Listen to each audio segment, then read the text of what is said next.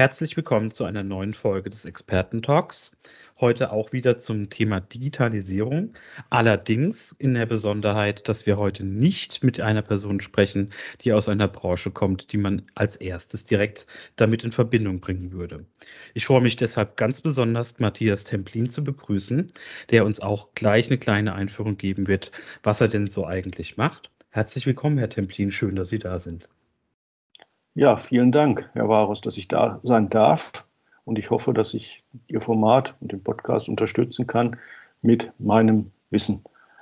Zu meiner Person ist zu sagen, dass ich sehr lange für den größten Messeveranstalter in Deutschland, der Welt in Deutschland tätig war und dort in der Geschäftsführung tätig war, unter anderem Leitmessen gemacht haben, Weltleitmessen oder auch Kongressmessen. Und äh, dann habe ich mich selbstständig gemacht, war im Ausland tätig, auch im Bereich Veranstaltungen und Messen und jetzt zuletzt im Technikmuseum Sinsheim-Speyer als Geschäftsführer und auch Museumsleiter. Wenn wir jetzt mal auf den Bereich Messen gehen, welcher ja wirklich in der Tat nicht als erstes in den Sinn kommt, wenn man über Digitalisierung spricht, wie hoch ist denn der Bedarf im Messewesen oder im Bereich Veranstaltung? Ich denke, dass der Bedarf im Messe- und Veranstaltungsbereich schon länger hoch bis sehr hoch ist. Diese an, sind ja rein analoge Formate bisher gewesen, müssen wesentlich effizienter werden, weil die zunehmend in Konkurrenz stehen zu anderen Vermarktungsformen, die entsprechend stärker geworden sind. Die Corona-Pandemie jüngst ab 2020 hat gezeigt, dass noch viel experimentiert wird, dass einiges zu ersetzen ist, effizienter zu gestalten ist und dadurch hat der Druck natürlich nochmal enorm zugenommen. Wie wir alle wissen, sind Messen schon länger nicht mehr stattfindend oder wesentlich kleiner, zumindest nicht mehr international aufgesetzt, sodass sich dort die rein digitalen Formate in den Vordergrund geschoben haben, damit man dem Aussteller und dem Besucher überhaupt etwas anbieten kann, damit dieses Format, das Thema auch nicht verloren geht für den jeweiligen Messeveranstalter. Ich denke, dass rein digitale Formate sich allerdings nicht durchsetzen werden, weil dort wesentliche Elemente, zum Beispiel das persönliche Kennenlernen, die Vertrauensbildung dauerhaft nicht gegeben sind. Und ich denke, das Wichtige daran ist zu unterstreichen, dass der Bezug hier auf dauerhaft liegt. Denn temporär kann das durchaus geleistet werden durch hybride Formate. Das hat die Pandemie auch gezeigt, dass man nicht für einen Kongress, für eine Konferenz für zwei Tage um die Welt reisen muss, sondern auch wirklich sehr effizient dort teilnehmen kann, die Wissensvermittlung stattfindet. Und wenn dies kombiniert wird, kleiner Ausblick jetzt schon mal vorgreifend in die Zukunft, dann ist es sicherlich möglich, dort Formate zu etablieren, die sich dauerhaft halten werden, dann aber auch gleichzeitig die analogen Messen und die analogen Kongresse konkurrenzieren werden. Was hat sich denn heute im Vergleich schon geändert? Also was ist denn jetzt schon anders als damals? Ganz gravierend ist der Unterschied in Bezug auf die technischen Möglichkeiten, ob wir jetzt Microsoft Teams nehmen oder andere Konferenzveranstaltungstools, die es tatsächlich ermöglichen, eine Vielzahl von Teilnehmern so zusammenzubringen, auch mit, mit Gruppenraumbildung, dass es fast einer, einer analogen Veranstaltung vom Wert her, vom Nutzen entspricht insbesondere in der Wissensvermittlung und auch in der Neukontaktgewinnung, was ja auch sehr wichtig ist. Und das Ganze nicht zufällig, sondern bei den guten Tools, die sich etablieren werden, wird es so sein, dass man im Vorfeld Matchmaking betreibt, das heißt Termine vereinbart mit den Personen, die interessant sind, die Informationen hat.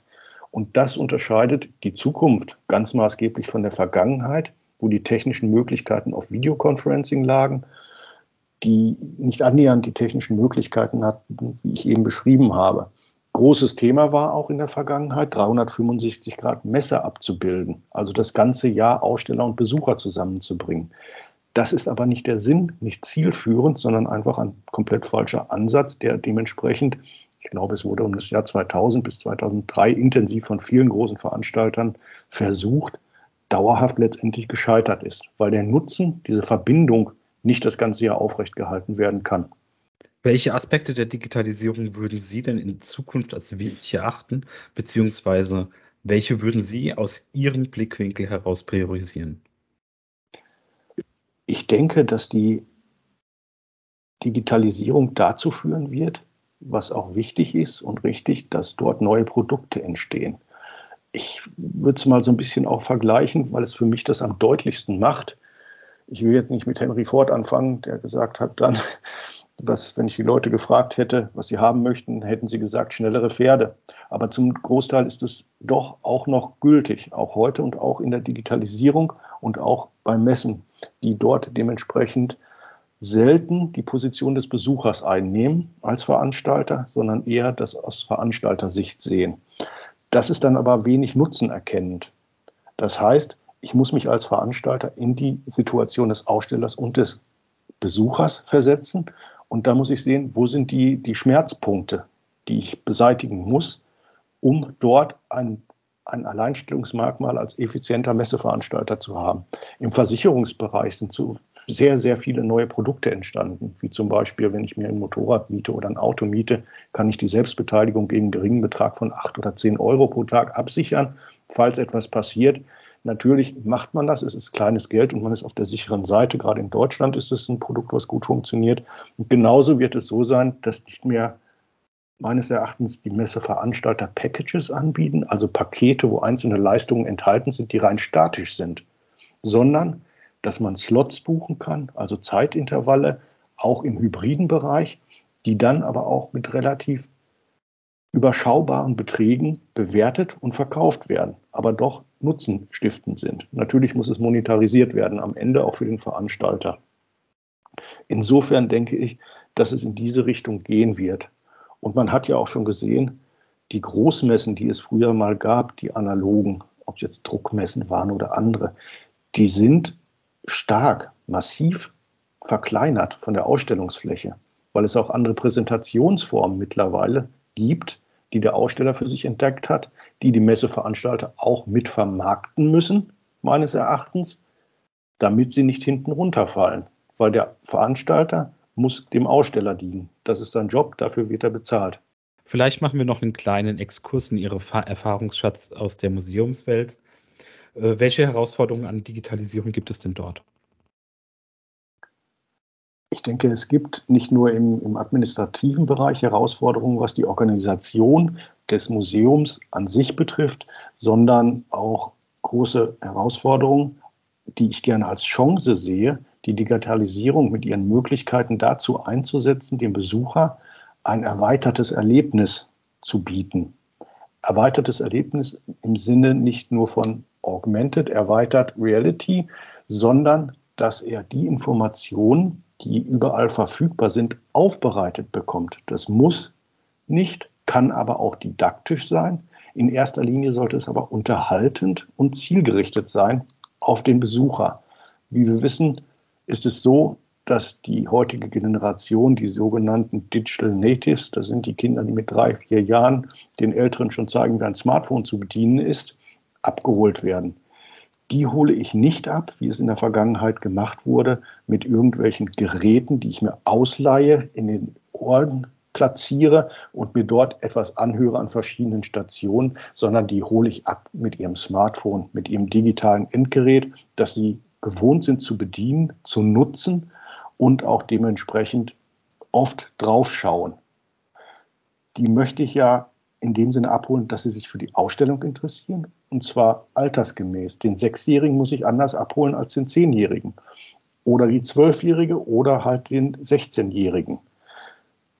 Die möchte ich aber jedes Mal abholen. Das heißt, in der Phase des Aufwachsens von 6 bis 18 und darüber hinaus möchte ich diese mehrmals abholen. Und da muss ich, und diese Möglichkeit bietet mir die Digitalisierung nicht nur mit Augmented oder Virtual Reality, die Sachen aufbereiten, Geschichten erzählen, dieses sogenannte Storytelling, aber auch andere Sinne mit hineinnehmen